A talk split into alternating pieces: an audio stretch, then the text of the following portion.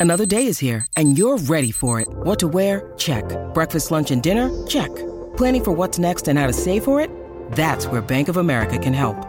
For your financial to dos, Bank of America has experts ready to help get you closer to your goals. Get started at one of our local financial centers or 24-7 in our mobile banking app.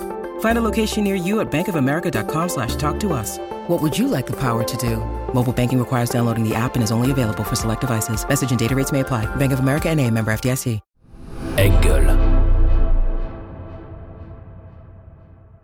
Mes chers enfants, ne vous inquiétez pas pour moi, l'eau.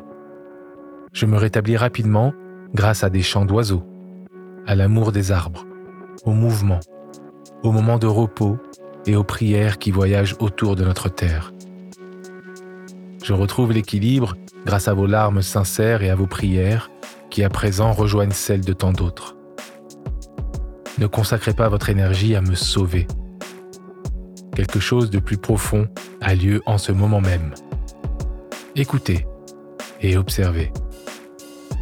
Lorsque vous créerez des contenants de beauté sacrée qui ouvrent votre cœur à ce qu'est réellement l'amour, vous vous rendrez compte dans un sanglot profond que vous avez été aimé depuis toujours et pour toujours par tous ceux et toutes celles que vous pensez devoir sauver. Je suis Mathieu Thomé, le frère de Carole, praticienne en développement personnel, coach et exploratrice insatiable. Carole est mère, mariée, divorcée, cadette, orpheline d'une mère qui avait elle-même été adoptée, et comme nous tous, elle a une mère, un père, quatre grands-parents, huit arrière-grands-parents, une famille. Je suis passionnée par l'être humain, l'histoire unique de chacun et notre altérité. Plus j'avance, moins j'ai de certitude, reste celle de l'extension du champ des possibilités. Je suis Carole Thomé, la sœur de Mathieu, praticien en développement personnel, coach et explorateur insatiable. Mathieu est père, marié, divorcé, remarié, benjamin d'une fratrie, membre actif d'une fraternité et comme nous tous, il a une mère, un père, quatre grands-parents, huit arrière-grands-parents, une famille. Ma croyance, c'est que nous sommes tous et chacun créateurs de notre propre réalité. Je suis passionné par la relation, la relation à soi, aux autres, au monde. Et le lave-linge parle justement d'un système de relations dont nous sommes tous issus, la famille. Dans cet épisode, nous allons voyager avec une femme qui est allée à la rencontre de sa lignée de femmes et en a fait un film intime et universel. Tout à fait, Carole. Aujourd'hui, nous recevons Mai Ua, qui se présente comme une artiste exploratrice. Mai, tu as été color designer, puis autrice d'un blog philosophique récemment vidéaste en réalisant deux documentaires. Les rivières, une archéologie familiale sur ta lignée de femmes et les aspects transgénérationnels de la mémoire. Et puis Make Me a Man, co-réalisé avec ton compagnon Jerry Hyde, thérapeute basé à Londres, et qui est un documentaire au sujet de son groupe d'hommes et le désir commun de proposer des nouvelles masculinités en lien avec la vulnérabilité et l'amour. Bonjour Maï. Bonjour à vous. Bonjour, Bonjour Maë. Bienvenue dans le lave-linge. Merci beaucoup. Alors, euh, quand tu es arrivé dans le studio, tu nous as fait part euh, d'une coïncidence euh, assez incroyable. Si tu as envie de la partager avec nous. Ouais, ben, je vais un peu pleurer là. euh, et ben, nous sommes 41 euh, boulevard Magenta et hum, c'est le lieu en fait. C'était un lieu qui euh, était un un projet euh, humain euh, qui s'appelait Seymour Plus qui a été monté par une amie qui s'appelle Melissa, qui est new-yorkaise, qui est revenue vivre à New York, mais qui vivait à Paris, et qui avait monté ce projet qui était un spa pour l'esprit. Et c'est à cette occasion qu'elle m'a fait intervenir, qu'on est devenus amis, et qu'elle a fait intervenir la personne qui est mon compagnon aujourd'hui. De suite, hein, qui est Jerry Hyde. Et voilà, ça, ça m'émeut beaucoup d'être ici parce que j'avais pas revu ce lieu depuis son départ. Et de vous retrouver là à l'extérieur, euh, avec ces grandes baies vitrées, et de, voilà, de, de rentrer, de retrouver ce lieu, c'est, voilà, c'est vraiment incroyable. C'est comment? C'est émouvant parce que euh, ça c'est un voyage dans le temps et je, je revois euh, Jerry posé sur euh, sur le canapé qui faisait voilà qui était assis de biais là pour être en face de, de Mélissa qui lui posait des questions. J'avais une sorte de en face de moi de, de grand chat, tu vois, de, de grand lion quoi, hyper doux, mais qu'envoyer du bois, tu vois. Et une présence assez incroyable. Et je ne comprenais rien à ce qu'il disait. Mais vraiment rien, quoi. Et, et Mélissa et lui parlaient déjà de spiritualité, de, de, conscience et de quête. Et moi qui n'avais pas du tout commencé, j'avais commencé un chemin thérapeutique, euh, mais en voyant Jerry, je m'étais dit, mon thérapeute ressemble pas à ça. Il y a une sorte de d'autre chose, euh, d'un autre monde là qui est en train de s'ouvrir. Et donc, euh, on est devenus amis, vraiment tout, tout doucement. Et puis, on est tombé amoureux très, très doucement aussi. Ouais. Et donc tout a commencé je partage sa vie aujourd'hui et tout a commencé ici, quoi, juste au-dessus de nos micros là. Et, ton film commence aussi par euh, une histoire un peu d'amour, parce que tu parles au tout début du film, le début de ta quête, tu as l'impression de porter une malédiction de femme mhm. par rapport aux hommes.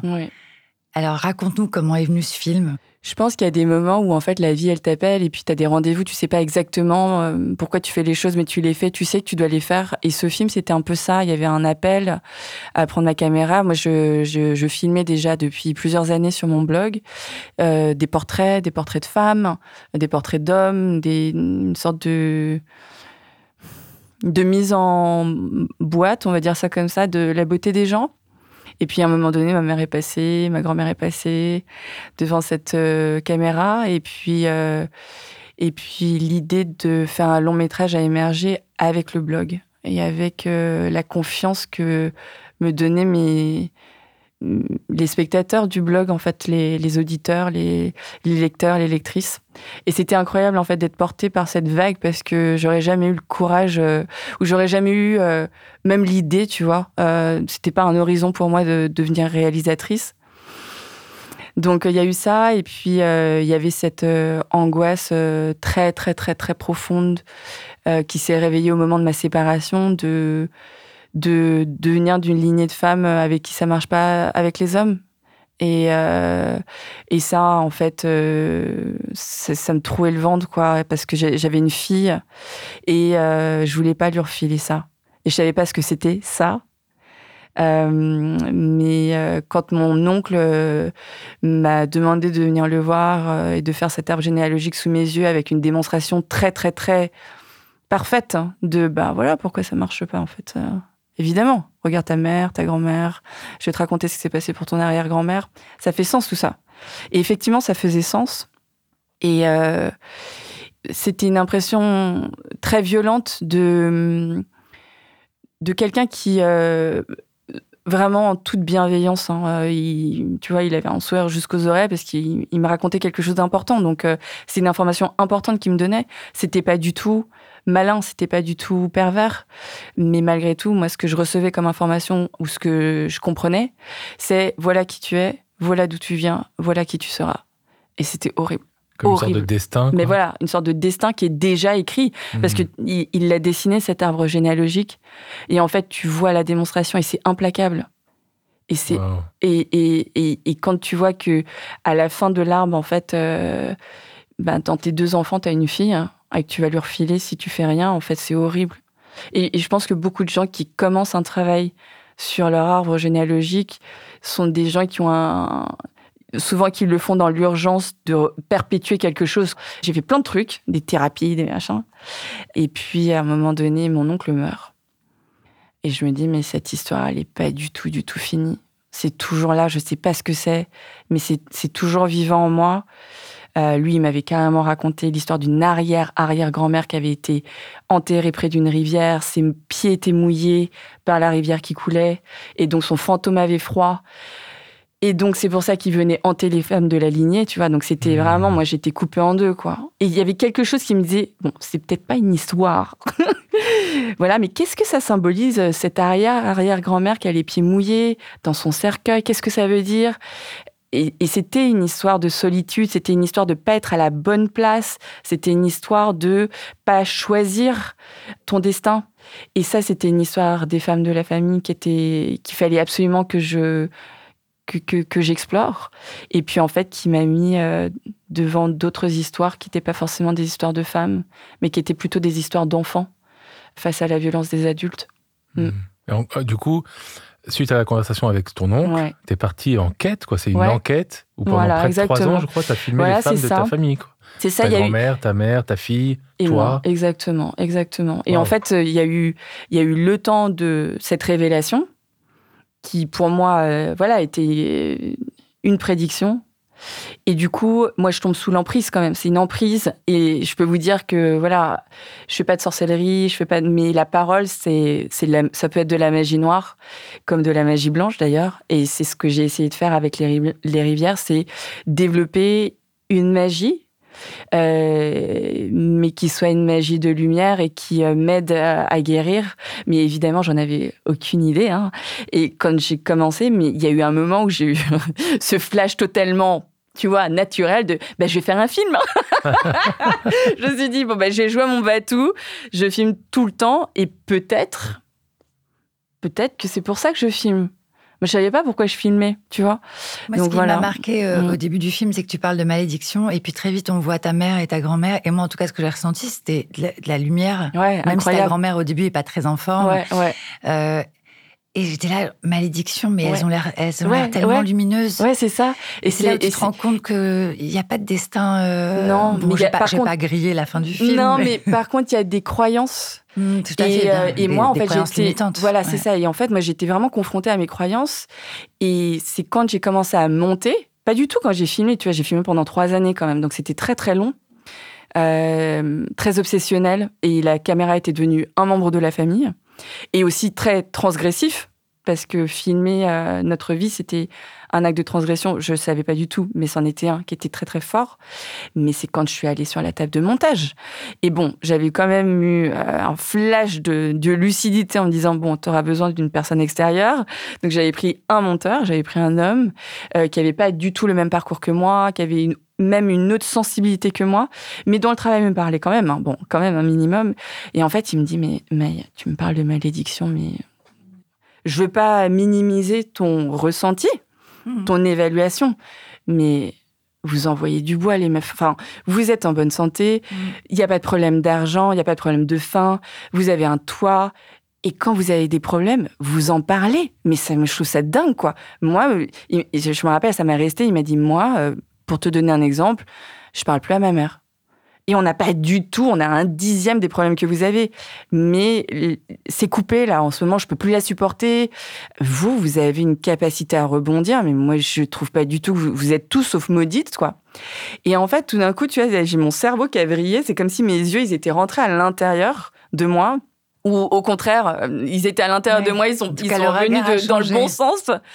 Ou tout d'un coup, tu vois euh, et en spiritualité, on parle beaucoup de ça, de juste voir mmh. les choses telles qu'elles sont et non pas d'appliquer des croyances mmh. sur euh, qui devient ta réalité.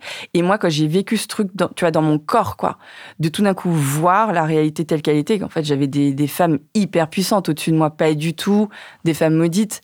Bah, c'est sûr que ça, ça a été une réparation incroyable. Et tu vois, le film, je l'ai publié il y a bientôt deux ans et il a voyagé dans 82 pays. C'est totalement fou. Et tu vois, j'ai reçu des messages, mais de, du Maroc, de, de, d'Haïti, du Japon, de femmes qui me disent, bah, moi aussi, on m'a dit que je venais d'une lignée de femmes maudites. Mmh.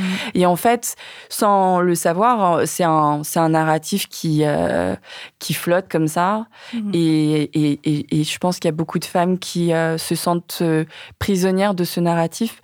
Et c'est affreux, en fait, parce qu'on sait que c'est pas vrai, mais on ne peut pas savoir que c'est pas vrai. Et je me rappelle de mes potes qui me disaient non mais Maï, on, on s'inquiète pas pour toi, hein, ça va aller. Euh. Mais je leur disais mais vous vous rendez pas compte en fait, je suis l'objet d'une malédiction. Tu vois, donc c'était vraiment. Euh, mmh. Et ils disaient mais t'es totalement folle. Oui. je suis oui, mais je ressens ma mais en fait, je peux pas vous dire autrement. Et en fait, euh, je pense que le déclic pour moi, ça a été quand j'ai accepté cette part de folie chez moi, de mhm. noirceur et de bah ouais, bah effectivement, ça c'est tu peux avoir des jugements et dire que c'est risible et dire que c'est n'importe quoi et mais en fait, la vérité c'est que tu y crois. Donc va au fond de ta croyance, va aller explorer ce qu'il y a là-dessous. Et, et, en fait, ce que j'ai trouvé, c'est cette envie d'y croire. Et c'était affreux, tu vois, de me rendre compte que j'étais j'étais la source de ma malédiction et le, j'avais besoin de me poser en victime. Mm Et puis le cerveau euh, aime beaucoup les certitudes, Bien c'est sûr. rassurant. Bien Et sûr. là, euh, c'est pas tout à fait la même chose, mais par rapport au regard qu'on peut porter sur une famille, dans notre famille, euh, la fa- le- du côté de ma mère, Mm. à un moment, euh, quelques frères et sœurs, parce que ma mère avait sept frères et sœurs, se sont lancés dans un livre, vraiment un livre qui racontait euh. Euh, toute l'histoire de la famille. Enfin, c'est un truc qui fait 200, euh, combien de pages Ouais, Enfin, c'est un, c'est un c'est un- vrai. mais c'est un vrai travail de recherche et de Mm. Collecte d'informations. Et par Mm. rapport au regard, ce qui était intéressant, c'est que, et ils te l'ont fait lire aussi avant de l'offrir à toute la famille. Moi, quand je l'ai lu avant que ça soit offert à tout le reste de la famille, j'ai proposé un regard différent sur ce qu'ils avaient écrit et Mm. documenté. Mmh. Et je me souviens d'une résistance qui était non, Carole. Non, ouais. Non. Non. Pourtant, c'est- c'était un regard, tu Ouais. vois, par, euh, Ouais. par rapport à un document. Mmh, mmh, mmh. Et je me souviens vraiment de cette résistance, de leur regard à tous les trois pour dire non, non, Mmh, mmh. non. Et je Tu vas comprends- pas nous proposer d'autres Ouais, hypothèses. Ouais, ouais. Et je comprends totalement ce, ce besoin de sûreté. Mm. Et c'est marrant parce que juste après, euh, tu vois, euh, il y a eu MeToo, il y a eu euh, tout, toute la, la réflexion qu'on a aujourd'hui sur le genre, il y a eu Black Lives Matter. Et en fait, on s'est rendu compte que d'un point de vue systémique, le besoin d'une narration est juste fondamental. Et dans les familles, bah, c'est pareil. Et donc, du coup, moi, j'ai pu traverser ces crises sociétales et politiques beaucoup plus zen parce qu'en fait, on l'avait fait à un niveau euh, micro Dans la famille où euh, moi, mes oncles m'ont m'ont menacé de procès, ma mère m'a menacé cent mille fois de plus jamais me voir. Et on a, on a, on s'est mis tellement engueulé, c'était tellement dur. Ce que je leur demandais d'accepter, jusqu'au moment où j'ai compris que euh, je le faisais pas du tout pour la famille, je le faisais pour moi. Et que c'était que mon regard et que ça ne devait être que ça, que j'allais cesser de, de raconter l'histoire des autres pour vraiment comprendre qui j'étais quoi et c'est là que c'est devenu juste mais cette histoire de mythologie familiale ou euh, systémique tu vois Mhm.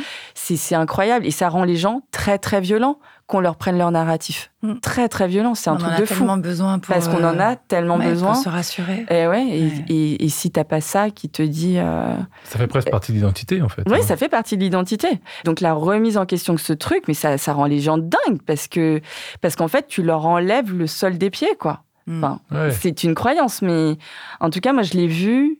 Et, et vraiment, au début, j'étais vraiment dans ma bien-pensance de mais attendez, c'est bon, je fais un film, on se calme, tu vois.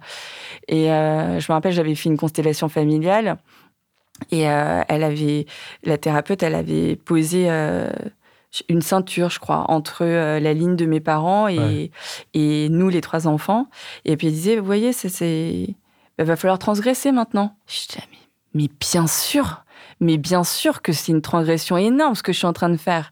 Surtout que voilà, je, enfin maintenant c'est plus un secret, mais euh, euh, on y parle d'inceste, on y parle de violences extrêmement graves, et tout ça, ça n'est possible que parce que tout le monde se tait, parce qu'il n'y a pas d'éducation, parce que on a peur, et donc en parler, c'est juste la transgression la plus totale, et en faire un film que tu vas partager sur 82 pays différents, laisse tomber, tu vois. Mais même si je savais pas du tout que ça allait faire ça euh, au final, mais ça, ça a été, euh, de, de- du début jusqu'à la fin, ça a été un processus avec tellement de magie. Est-ce que la transgression, elle a été renforcée par des aspects culturels? Aussi Bien sûr, parce que, alors, euh, en fait, l'aspect culturel, donc moi je viens d'une famille vietnamienne où la famille c'est sacré.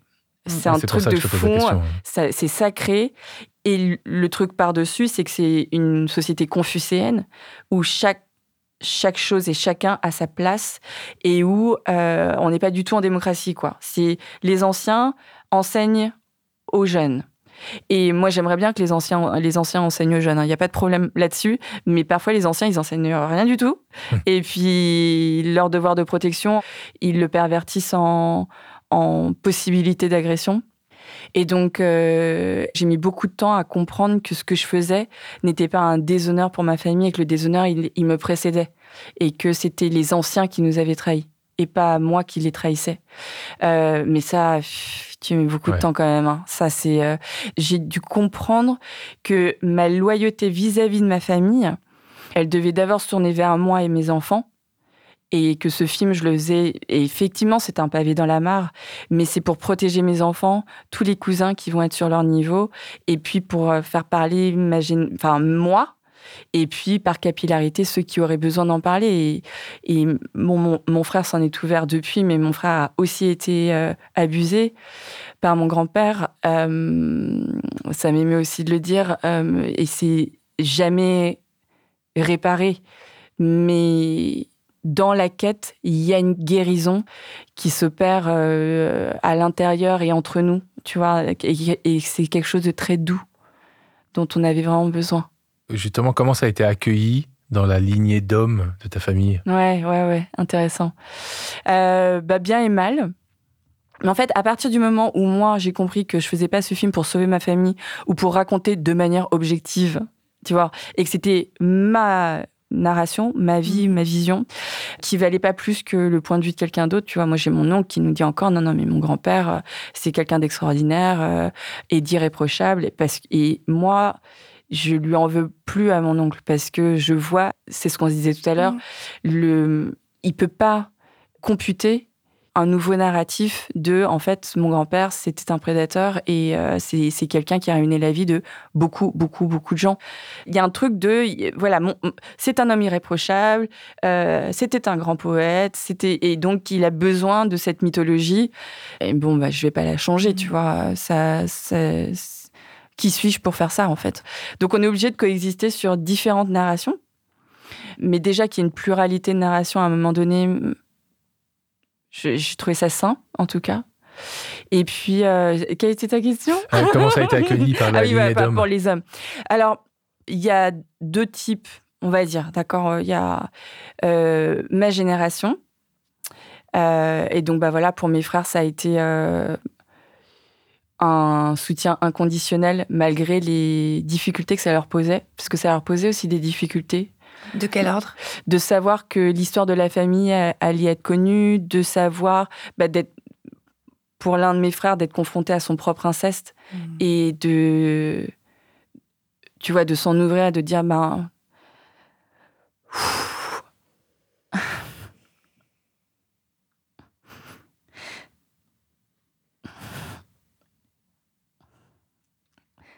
ça m'est arrivé aussi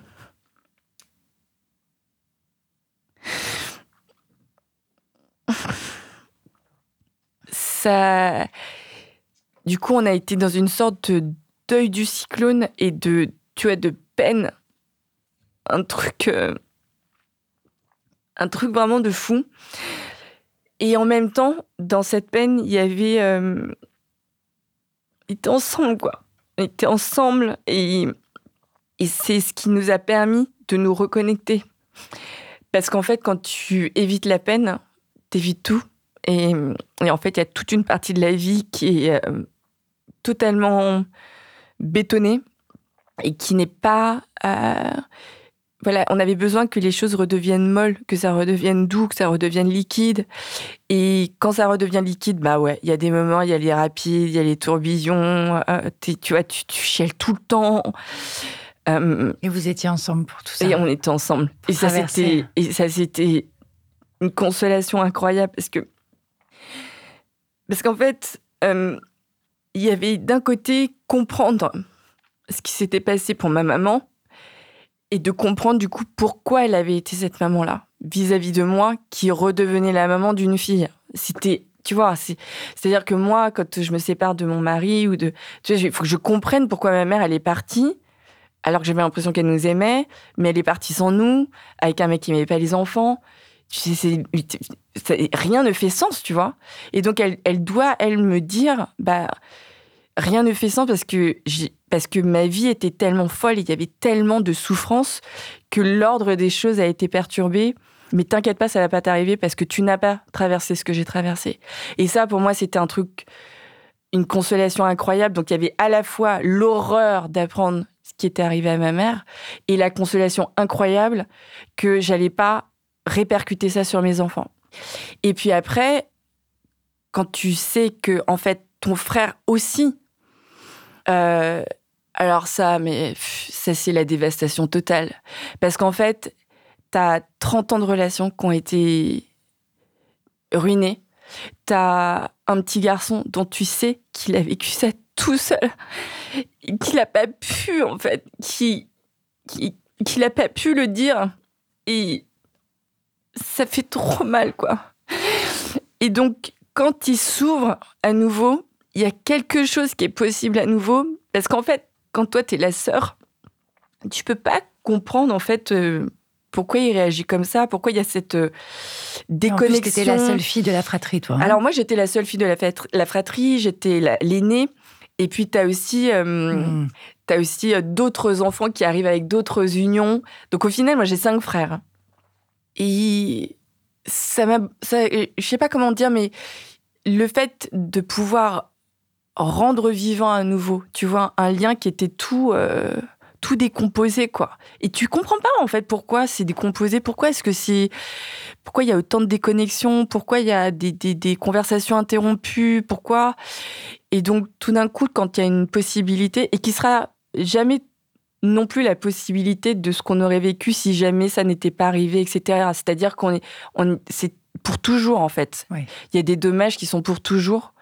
Il y a des déconnexions neuronales, il y a des, des, choses qui vont pas reconnecter, mais il y a quand même une douceur, voilà, un, truc, euh, voilà, doux et, vulnérable et authentique où on n'a pas besoin de se cacher. Et ça, ça n'a pas de prix et ça peut arriver à tout le temps en fait, à n'importe quel euh, moment de, ta, de, ton cheminement et de ta progression. Hmm. Et hmm, donc, si je continue sur. Parce que du coup, je comprends aussi les, les, hommes de la génération d'au-dessus, à qui c'est peut-être arrivé aussi, en fait. Et qui peuvent encore moins le dire que les femmes. Et puis, je pense à la génération d'en dessous. Parce qu'en fait, dans ce processus, j'ai compris que j'avais un fils. Mais ça, c'est un truc de fou quand même. J'avais pas mm. compris que j'avais un fils. J'avais compris que j'avais une fille à qui euh, il fallait absolument pas refiler le bébé, nanana. J'avais pas compris que j'avais j'avais un fils. Et ce fils, en fait, il avait une maman, c'était moi, quoi. Et quand je me suis dit, oh, tu vois, il y a eu un moment où je me suis dit, oh, ces enfants, en fait, leur mère, c'est moi. Au début, je me suis dit, les pauvres. Tu vois, tellement la peur panique d'être euh, de les abîmer d'être une mauvaise mère de pas les protéger assez euh, et puis tu vois t'as as des as des angoisses quand tu viens d'une famille incestuelle que ça leur arrive aussi que euh, tu comptes les jours parfois tu vois tu dis bon bah ça c'est encore un jour où il n'a pas été agressé tu vois Tu vois, moi j'ai des angoisses comme ça parfois de. Je peux le dire maintenant parce qu'on, parce que ils sont beaucoup plus grands et que et que il pourrait entendre des choses comme ça, euh, et parce qu'on en a suffisamment parlé, mais du coup, il y a une sorte d'hypervigilance qui est inhérente à, à, la vie de parents, je pense, quand, euh, quand tu as grandi comme ça, où toutes les choses ont été inversées. Et donc, quand j'ai compris ça, bah, les hommes, ils ont compris aussi. Parce que les hommes, on n'était plus, et j'en parle dans le deuxième film, on n'était mmh. plus euh, en vis-à-vis, on était du même côté. Et je pense que moi, quand j'ai compris que la dichotomie, elle n'était pas du tout homme-femme, mais qu'elle était enfant, euh, vrai faux adulte. Tout à fait c'est là où tout a changé pour nous. on y reviendra par rapport au deuxième doc, euh, on, en parlera plus tard, mais effectivement, dans, le deuxième doc, donc, qui donne la parole qu'à des hommes, mm. pas de la même famille, mais des mm. hommes, mm. on se rend compte de, toute la violence qu'ils ont pu subir aussi de, tout ordre. Hein. Et donc, vraiment, là, c'est une question d'humanité, vraiment d'être humain, de protéger les êtres humains. Ouais, exactement. Et non pas les hommes ou les femmes, ou les petits garçons, les petites filles. Ouais, parce que oui, on peut dire euh, qu'il y a plus de petites filles qui ont, subi des agressions sexuelles que, ou l'inceste que les petits garçons. Les chiffres sont là. Même si, évidemment, on imagine qu'il y a une sous-estimation totale de, hmm. des agressions envers les, garçons et les hommes. Aujourd'hui, il y a une forme d'accueil euh, pour les violences faites aux femmes ou aux enfants ou aux petites filles accueil, euh, tout est relatif. Hein, mais en tout cas, il peut y avoir une forme d'oreille et d'écoute et de, mouvement pour euh, arrêter ça et, leur donner la parole il est, c'est peu présent pour les hommes encore. Hein. Bah pour les hommes, c'est peu présent. Et je pense qu'il faut vraiment se dire qu'une victime, c'est une victime. Mmh. Et bien sûr que les stades doivent essayer de nous faire comprendre des choses d'un point de vue systémique, mais au niveau humain, au niveau du soin qu'on doit s'apporter les uns aux autres, bah une victime, c'est une victime. Un petit garçon, que ce soit un petit garçon, une petite fille, une personne intersexe, il y a des champs où il est vraiment important de se retirer euh, entre hommes ou entre femmes. Mmh. Et il y a des moments où c'est vraiment important de ne pas le faire. Ouais, d'être ensemble là-dessus. Ouais, d'être ensemble, ouais. Mm. Pour revenir euh, juste sur les rivières, j'aimerais bien savoir euh, comment est venu le titre en fait. C'est un titre qui m'interpelle beaucoup, mais le film s'est toujours appelé Les Rivières. Il y a eu juste un petit moment où ça s'appelait euh, À nos aïeuls aux pieds mouillés. pour mon arrière-grand-mère. Bah, j'avais eu l'intuition de ce nom. Ensuite, il y avait eu ce, que mon oncle m'avait raconté sur euh, cet aïeul. Euh, je me suis rendu compte ensuite que bah, ma grand-mère, son prénom, c'était le nom d'une rivière. Et puis, il y avait quelque chose qui m'appelait sur ce nom. Et j'ai découvert ensuite que c'était en fait porteur d'énormément de symboliques sur les rivières intérieures, quoi, de tout ce qu'on sait déjà, tout ce que notre corps sait déjà et qui demande qu'à remonter. Et, euh, donc voilà, c'est devenu un, nom poétique et symbolique. et j'en profite pour dire que le texte qu'on lit au début de l'émission est un texte qui s'appelle Le message de l'eau qui a été écrit par notre sœur Azul, qui a reçu donc le, message de l'eau d'une rivière. Voilà. Et Azul, ça veut dire bleu? Oui. Hmm. Parce que à un moment, ça s'appelait les rivières bleu nuit aussi. Ben c'est revenu, revenu, aux rivières, ouais. Et, j'aimerais aussi revenir sans dévoiler ce qui se passe dans le documentaire, mais à un moment sur les loyautés en fait euh, à des fantômes familiaux. Mmh, mmh, mmh. Et à un moment, donc ta mère qui a agi d'une certaine façon dans sa vie euh, se rend compte que sa grand-mère avait fait la même chose alors qu'elle n'en avait pas conscience. Et donc ça, ça, m'interpelle beaucoup. Quel est, ton regard sur ça, sur euh, les fantômes familiaux, des choses qu'on reproduirait comme ça par loyauté, hmm. alors qu'on n'en a pas conscience? Alors, les loyautés, bah, on en a pas, on l'a évoqué juste avant de. Euh, alors, notamment dans une famille euh, vietnamienne, nos loyautés sont envers nos anciens. Ça a certains éléments positifs si les anciens jouent leur rôle, mais évidemment que c'est totalement aliénant. Je sais pas si uniquement quand ils jouent pas leur rôle, mais de manière générale, en fait, si une famille ou une société n'a pas de loyauté vis-à-vis de ses enfants, en fait, on est super mal barré. Super mal barré. Moi, quand j'ai découvert, je pouvais pas être la mère de ma mère, mais ça m'a libéré d'un truc de fou. Et, euh, en fait, c'était une loyauté qui était totalement. Euh, qui se mordait la queue et qui n'avait pas de raison d'être, mais, mais que je m'étais mise sur le dos. Et, euh, et euh, évidemment que quand en plus on est dans une culture vietnamienne qui croit aux fantômes, ah ben ces loyautés, ça peut durer très très très longtemps. Hein. Après, les histoires de répétition comme ça, de d'événements, euh, là aussi où ça paraît très très magique. Donc voilà, il y a, y a, toutes ces théories sur euh, sur les arbres généalogiques et la répétition d'événements euh, d'un membre de la famille par un autre membre de la famille, une, deux, trois, dix, enfin sept générations plus tard, pas dix, mais sept. Et c'est comme si ces informations elles sont suspendues et que on se donne une nouvelle chance à chaque génération pour euh, pour, trouver la résolution saine, on va dire, de, du, problème. Mais ça, c'est, fou, cette répétition. Et, et ce truc-là, dans ces, dans ces trois années de tournage et trois années de montage, parce que ça a été trois années de montage aussi, c'est la seule information factuelle que je vais obtenir. Tout le reste, en fait, je le sais déjà. C'est juste que je n'arrive pas à comprendre quel est le fil d'or, tu vois, qui va tisser ces événements les uns avec les autres pour que ça ait un sens véritable, un, autre sens que cette vraie fausse malédiction. Mais qui en même temps, euh, qui, m'a été très utile parce que c'est la peur qui m'a mise en mouvement. Donc c'était une émotion très, suffisamment forte pour que je me dise non, il faut que je fasse quelque chose, quoi, y compris faire un film. C'est ce qui paraît. Si on parle de loyauté familiale inconsciente, oui. Euh, moi c'est quelque chose que je questionne beaucoup avec mes clients. Euh, là, par exemple, est-ce qu'il est possible que ta loyauté familiale, à un moment, ça a été de te dire euh, les femmes ont soi-disant été maudites dans ma famille, il faut que je reste maudite?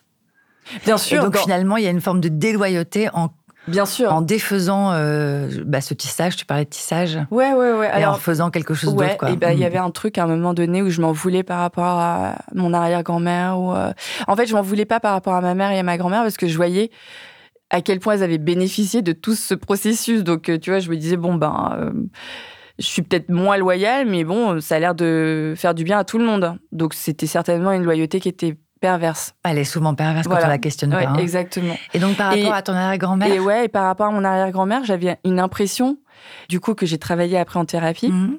euh, de la trahir. De quelle façon, du coup? Parce que j'allais trouver une sorte d'issue heureuse alors que elle, elle était restée malheureuse et que et en fait j'ai fait un rituel de de, de lui demander une, une, bénédiction à mhm. elle et à, mon, à sa mère, à, mon arrière-arrière-grand-mère qui avait les pieds mouillés, et, dont j'ai découvert très très vite qu'elle les avait plus mouillés parce qu'ils avaient changé euh, la tombe de place quand même pour la mettre au sec. Et donc j'ai demandé leur bénédiction et je pense, je pense qu'elles me l'ont donné. Et, c'était quelque chose qui disait euh, merci, quoi, on, va bien maintenant. Ça, ça, va bien. Mm. Mm.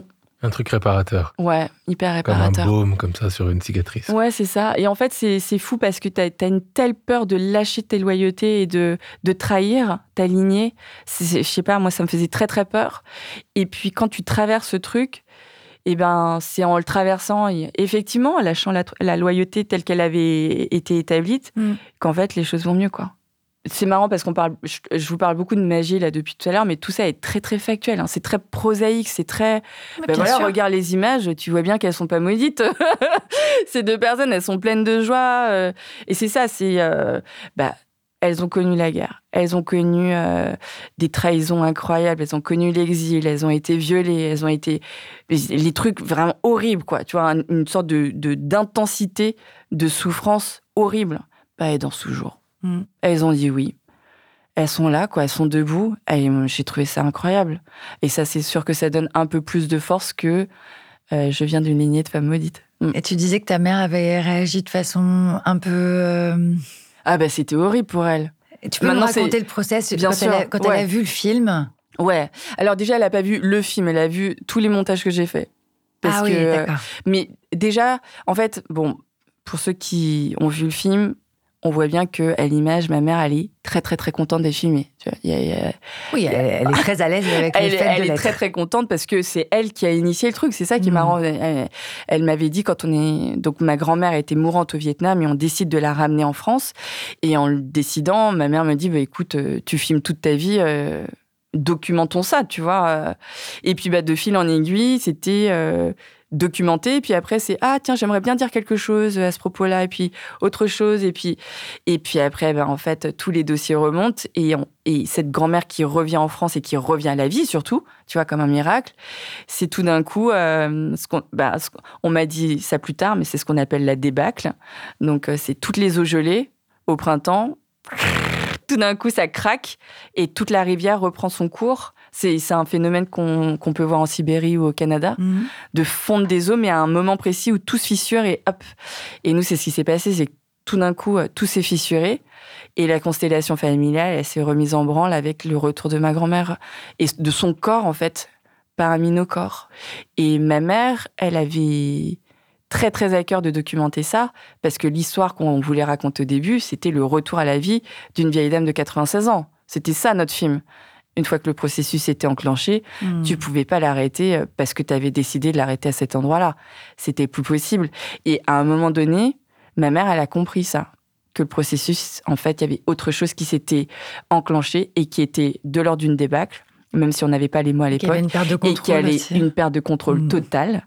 Moi, je lui ai envoyé un montage, et à chaque fois, c'était la même chose. C'était magnifique, génial. Et puis après, pendant la nuit, tu reçois un message qui fait 72 lignes. Mais comment oses-tu? Et puis, euh, et puis si, et puis ça, et puis ça, et puis ça, et puis on, silence radio pendant deux mois.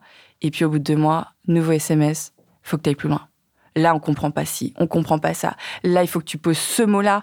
Je pense que ce, ce sera plus compréhensible. Et tu vois, et en fait, elle était elle-même dans un tiraillement. elle, elle était elle-même dans un tiraillement de loyauté. parce qu'elle voulait absolument que je m'épanouisse. Moi aussi, j'ai des frissons ah. Elle voulait absolument que sa fille s'épanouisse parce qu'elle était tellement malheureuse de me voir malheureuse. C'était pas l'une contre l'autre, tu vois.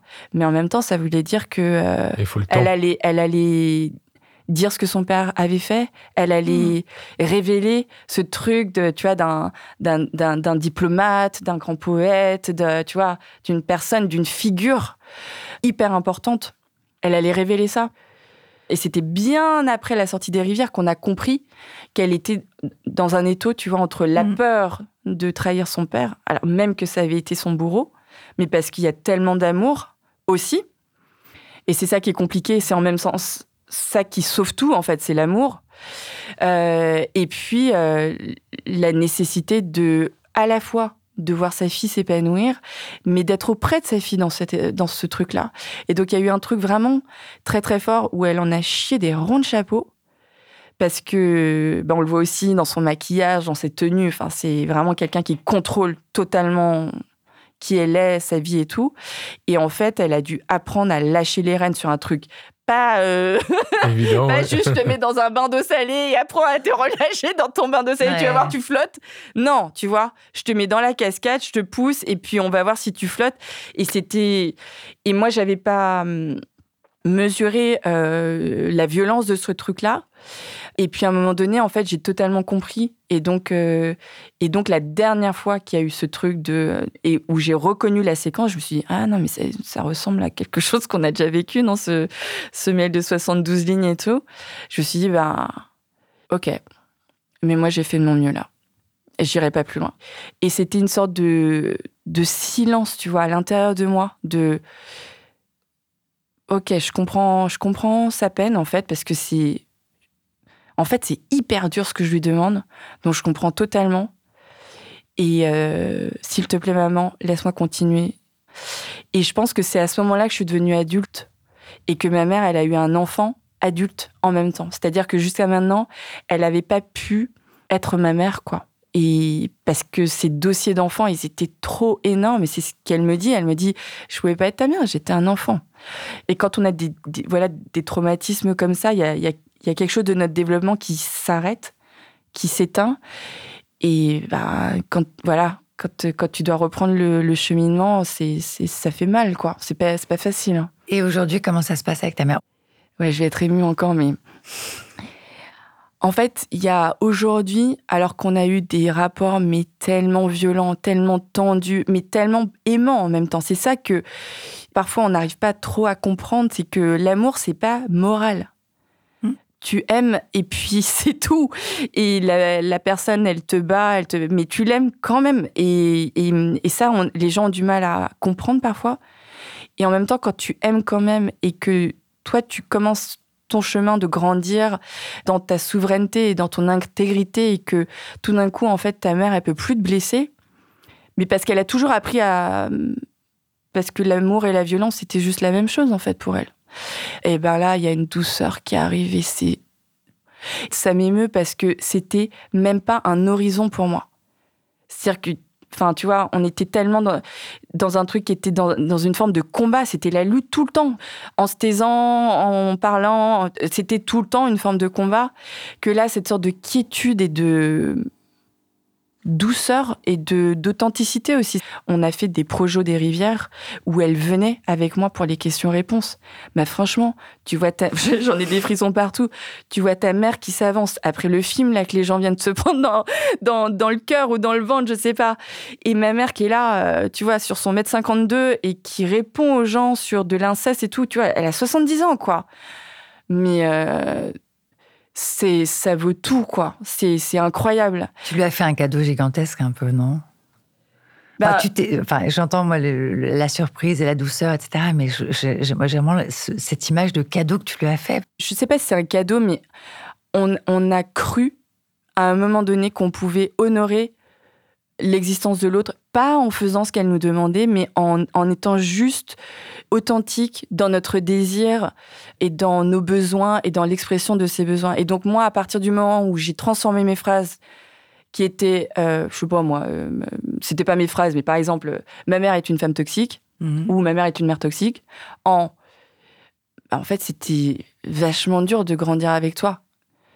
Quand, tu vois, quand j'ai repris mon jeu, mais elle, elle a pu reprendre son jeu, Mhm.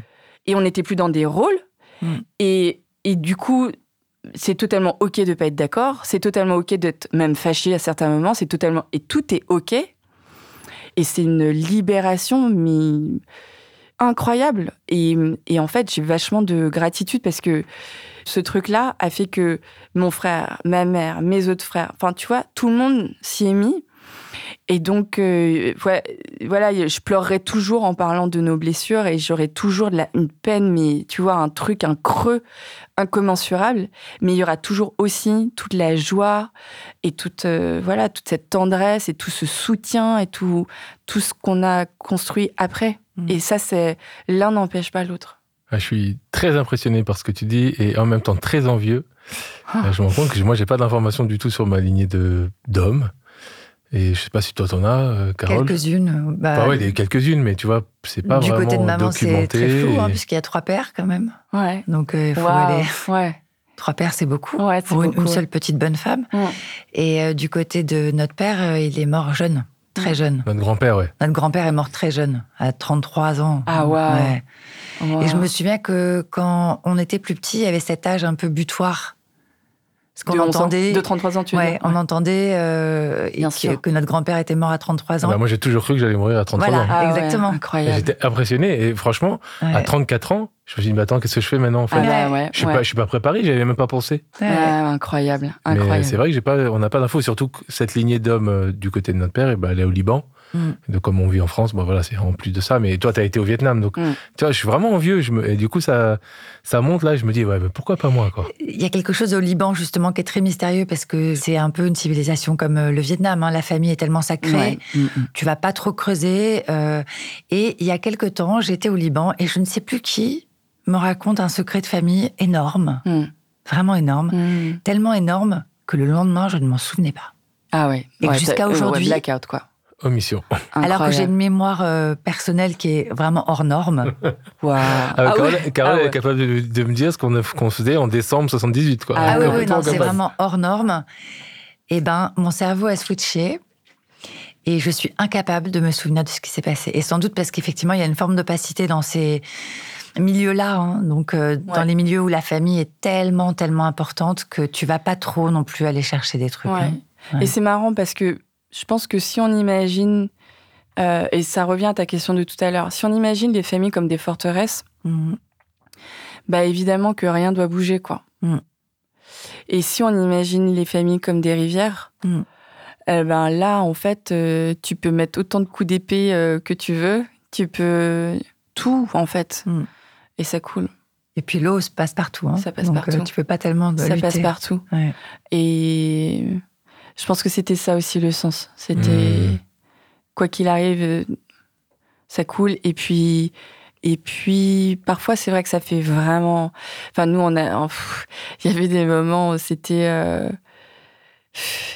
tu as des niveaux de peur et d'angoisse de ce qui va se passer, de ce, de ce que cette parole va laisser, de. euh, ah c'était c'était un c'était un, un processus de, de dingue, Mm. de dingue. Bon, moi, je vais faire un spoiler, c'est que donc euh, tu commences par la malédiction avec euh, les hommes. Ouais.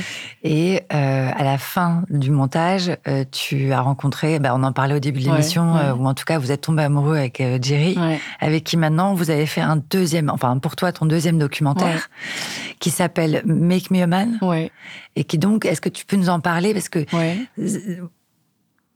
Ouais.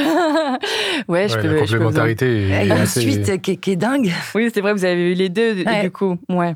Euh, dans les rivières, déjà, euh, donc moi, j'avais besoin de d'explorer ma lignée de femme parce que j'avais un vrai questionnement sur qui suis-je en tant que femme et j'ai très très peur d'être une femme et en tant que femme je suis une, une personne maudite etc etc donc il fallait vraiment que je guérisse du, ni- au, au niveau féminin mais euh, à un moment donné dans le film euh, mon fils me dit ouais mais c'est pareil pour les garçons et Mhm. là tout d'un coup et moi je venais d'apprendre l'histoire de, de mon frère euh, je me rends compte que bah, c'est vrai en fait l'un des oncles il est malade l'autre il est mort en fait les femmes on s'en sort super bien dans la famille hein, attention hein. On a des hommes euh, hyper gentils, très soutenants. euh, on a des familles. euh, donc je me suis dit, tiens, en fait, les choses ne sont pas telles qu'elles se disent, encore une fois, tu vois. Et puis, euh, dans le film, il était hors de question d'aborder la question de, de mon frère et de. Parce que c'était trop, parce qu'on n'était pas prêt, parce qu'on n'est toujours pas prêt et que. Voilà. Mais la question des hommes, par contre, tout d'un coup, c'était. euh, maintenant que je suis plus une femme victime, bah, j'ai vachement envie de savoir euh, ce qui se passe chez les hommes. Et, euh, et donc j'ai rencontré Jerry qui, lui, a des cercles de parole d'hommes depuis 25 ans.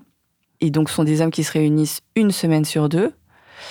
Et voilà, ça, ne ça fait pas tous 25 ans qu'ils viennent, tu vois, mais quand ça fait 20 ans que tu viens une semaine sur deux dans un groupe de parole stable, euh, pour parler de tes émotions, pour les déposer, pour soutenir ceux qui en ont besoin et tout, mais tu as développé euh, un art, en fait, En fait, être soi, c'est un talent en soi, Mm. en fait. hein. Et ils ont développé cet art-là, qui est un art, finalement, euh, qu'on a gardé dans des traditions féminines, des, des traditions féminines autour de la parole et des émotions.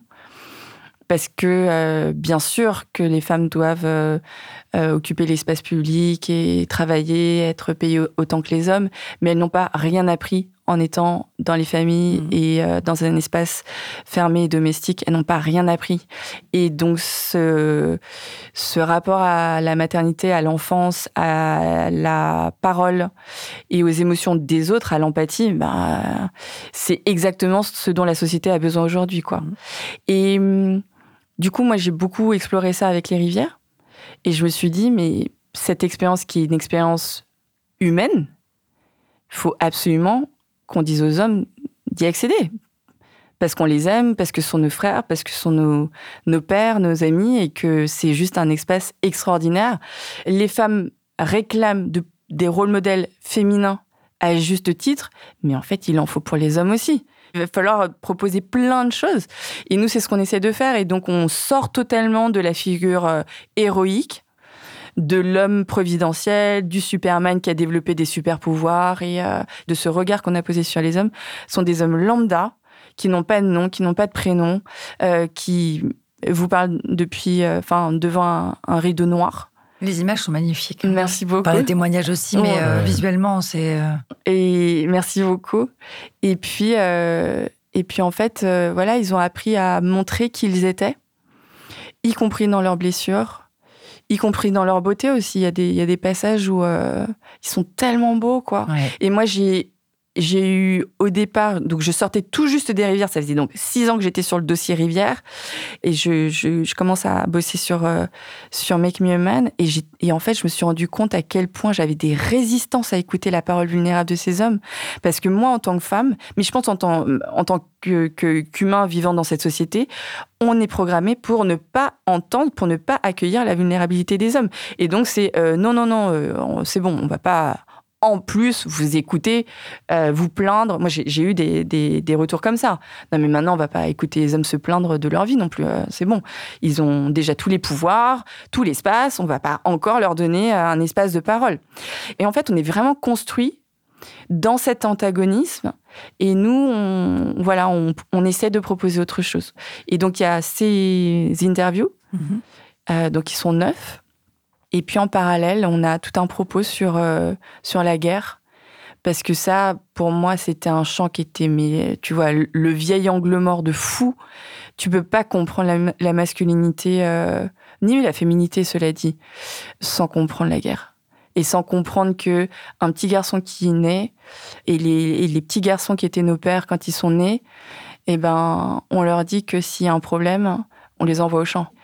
Et ça, c'est un horizon masculin, c'est Ouais. pas un horizon féminin, Mhm. sauf si une femme décide d'être militaire et euh, Avec un choix Voilà, euh, conscient. avec un choix conscient. Alors, Ça n'a rien à voir du coup. J'aimerais euh, témoigner sur trois aspects de ce que tu viens de partager. Vas-y, trois. Le, le premier, c'est que bon bah, je suis né au Liban et il y a eu une guerre civile et donc euh, ma famille, enfin mes parents ont décidé de venir en France. Et donc j'ai grandi en France et tu peux pas savoir combien d'années de mon ma petite enfance et de mon adolescence j'ai passé à m'en vouloir de pas être Mais de pas évidemment, avoir fait la guerre en tant que petit garçon. Hein, je veux dire, hein. évidemment, Mais tu peux pas savoir combien je me suis flagellé, combien j'en Ah, vou- j'en voulais à mes parents bien et sûr. combien quand je racontais que j'étais libanais, j'en- euh, je- j'avais honte en fait. Ouais, ouais, ouais. Ça, ouais, c'est le premier témoignage. Ouais. Et, et À- mon à père, tort, hein, bien sûr, non, mais mais mon père ressent la même chose. enfant, ouais, ouais, ouais, ouais. Mm. Le deuxième témoignage, c'est par rapport à ce- cette, euh, cette interdiction que j'ai eue euh, d'avoir accès à ma vulnérabilité Mm, et à mm, mes mm. émotions. Et ça, vraiment, ça m'a porté, ça, enfin, ça m'a accompagné pendant 30 ans. quoi. Parce que j'ai grandi dans un environnement où, euh, ça je l'ai déjà dit plusieurs fois et d'ailleurs sur ce podcast, euh, si je pleurais, j'étais une fillette. Hop, l'émotion revient. Si j'avais peur, j'étais une mauviette, etc. Et moi, j'avais envie d'avoir accès à ça. Mais on m'a formé, on m'a conditionné Bien pour- sûr, bien sûr. en m'interdisant ça. Bien Et sûr. pas que mon père. Mon père par son éducation, euh, la société, mes potes, les héros. Enfin, John Wayne, personne n'a jamais vu euh, dire qu'il avait Bien peur sûr. ou ouais. qu'il était triste. quoi. Mm. Donc ça, c'est le deuxième témoignage. Et donc, j'ai fait une initiation masculine et ça fait sept ans que je fais des cercles de parole d'hommes. Mm. Et donc, j'ai vraiment découvert ce nouveau champ et un, un champ d'exploration mais magique et magnifique. Mm, mm. Et j'ai vraiment maintenant une de mes phrases fétiches. Et jamais- je me suis jamais senti aussi fort que depuis que j'accepte d'être vulnérable Mm, et de le montrer. Et puis le troisième témoignage, c'est- bon, vous le savez, j'ai créé une plateforme, la première plateforme de cercle de parole. Donc c'est une plateforme sur laquelle des gens peuvent s'inscrire pour vivre des cercles de parole. Kalima. Ouais, merci. Kalima, Kalima, Kalima. Et on a euh, 90% de femmes, quoi. Mm. Euh, et Ouais. c'est très difficile, Ouais. alors que je fais partie d'une fraternité d'hommes, etc. Mm, mm. De ramener les hommes dans les cercles de parole pour, euh, pour qu'ils puissent se livrer, parler d'eux, de leurs émotions, sans avoir peur du Ouais. jugement, de, de- du rejet, quoi. Voilà, je, je témoigne de ça, mais. Dans mon cabinet, euh, je crois que j'ai 5% d'hommes. Ouais, ouais, bien sûr. Donc, euh, bienvenue à Make Me a Man, et bienvenue à tout ce que vous Oui. faites avec Jerry, et bienvenue à tout ce qu'on fait ensemble, quoi. Et- Ouais. Et, et bienvenue aux hommes, quoi. Vous Mm. êtes, euh, Oui, Bienvenue au pleurs d'hommes.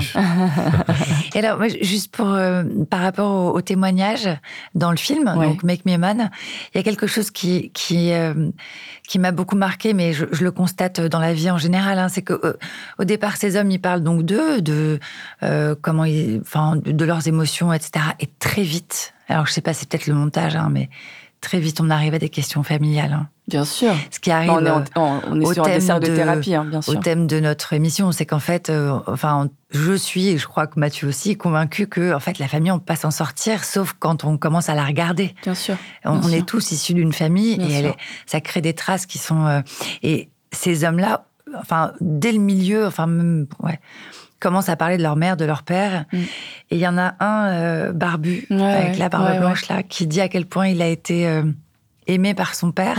Mm. Alors vraiment, cette image, je- Ouais. je- j'en ai encore des frissons. Mm. Il décrit l'amour de son père. On dirait l'amour parfait d'une mère. Il le raconte d'une façon hyper émouvante et ça n'enlève absolument rien à la À masculinité voilà, à son de celui qui le raconte Ouais, ouais, ouais. et de l'homme dont il parle. Mm, mm. Oui, c'est ça. C'est-à-dire qu'on vit dans une société qui est très binaire. Mm. Et donc, soit t'es alpha, soit t'es sensible. Soit euh, t'es masculin, soit t'es féminin. Euh, et d'ailleurs, on a plein de discussions là-dessus sur le masculin-féminin, le féminin sacré, masculin sacré, etc. Mais en fait, j'espère, en tout cas, dans ce film, qu'on incarne des complexités d'être. Et c'est pas parce que tu pleures que t'es moins masculin. C'est pas parce que euh, t'en chies, tu vois. Il y a des moments où tu vois que la personne, elle, elle, elle, travaille pour rester sur son siège. Elle, elle fait en sorte de, de laisser passer le frisson. Elle fait en sorte de continuer de parler. Et c'est un combat intérieur de continuer à développer sa parole. Et le fait euh, que ce soit un moment hyper émouvant n'enlève rien à ça. Et donc, les Anglais, ils parlent de masculinity d'un côté et maleness de l'autre. Mm.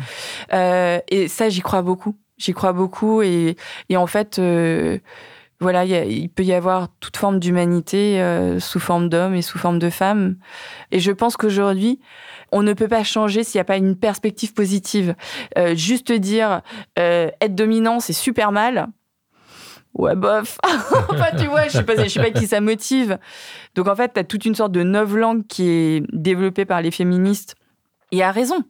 Mais on- faut bien le dire qu'ils parlent pas du tout aux hommes, quoi. Mhm. Et donc, il y a tout un autre champ qui, qu'on, qu'on va créer ensemble, j'espère, ouais. Ouais. En tout cas, euh, c'est notre contribution. On arrive à la fin du lave-linge. Merci d'avoir partagé tes explorations et tes enseignements avec nous. Merci. Si tu avais un seul conseil à donner à ceux qui questionnent l'impact de leur lignée dans leur vie, Oui. quel serait-il? Ah bah, faites une constellation familiale. Absolument, absolument. Mm, mm, mm. On a fait un épisode euh, du lave-linge là-dessus, Bah, super. sur les constellations Bah, familiales. C'est tellement Ouais. passionnant. C'est incroyable. C'est Ouais. vraiment. euh, J'ai eu plusieurs expériences comme ça qui, où il y, a- où il y a eu un avant-après. Euh, et les constellations en, en font partie, ouais, ça c'est sûr. Je suis hyper d'accord avec ton conseil. Je suis en train de finir une, une formation sur les Ah, constellations bah, c'est- familiales. c'est fou. Merci beaucoup, Maï. Et pour te retrouver, il y a le compte Instagram Maï underscore UA Ouais. et make underscore me underscore a underscore man et les plateformes de VOD lesrivières.maioa.fr et makemeaman.com. Et comme à chaque fin d'émission, nous te proposons le jeu du lave-linge. Ah ouais Alors Maï, on a posé six cartes sur la table, Wow. face cachée. Ok. principe du jeu est le suivant. Chacune de ces cartes propose d'ajouter un membre en plus à ta famille existante. Il ne s'agit pas de remplacer, il s'agit d'ajouter. Mhm. Je te propose de tirer une carte, Mhm. de nous la lire et de finir la phrase. Alors, si je devais choisir un grand-père, putain. Waouh. Wow. En plus, hein. Donc, si je devais choisir un grand-père en plus, je choisirais Edgar Morin. Ouais. Et est-ce que tu peux nous dire un peu pourquoi pas Euh, en fait, euh, chez Edgar Morin, je, il y a une, une figure grand-paternelle qui me touche énormément et une sorte de d'amour des humains. Euh, je pense qu'on est, on ne naît pas tous avec cet amour des humains de manière aussi innée et pure que celle d'Edgar Morin. Mhm. Mais je pense que lui, ayant ça, euh, tu vois, qu- quand il dit par exemple, moi j'ai toujours su que je devais être résistant, tu vois, euh, bah, moi demain, euh, je sais pas si je serais sûre que, tu vois, je me dirais, bah, il faut que je protège mes enfants, enfin, tout serait très conditionné. Et du coup, pour des personnes comme moi qui sont peut-être moins pures que lui, c'est une figure euh, très inspirante, tu vois, de, de me dire, ben, fais comme Edgar, quoi. Si tu sais pas, fais comme Edgar. Et voilà, je, je pense que ce qu'il a, ce qu'il raconte sur la complexité euh, des êtres et des, de notre manière d'envisager le monde euh, par silo, tu vois. Donc, euh, Mhm. il va y avoir euh, l'expert de ci, l'expert de ça, mais en fait, la vie, elle est complexe. C'est des, c'est des, des, voilà, des entremêlements de choses. Ben, je pense que, je sais pas, il doit être né bouddhiste dans une autre vie.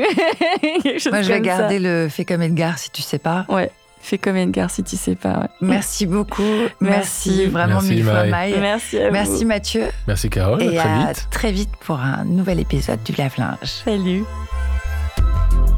Le lave-linge est un podcast original créé, produit et réalisé par Jérôme Alquier pour Engel et les Tomés.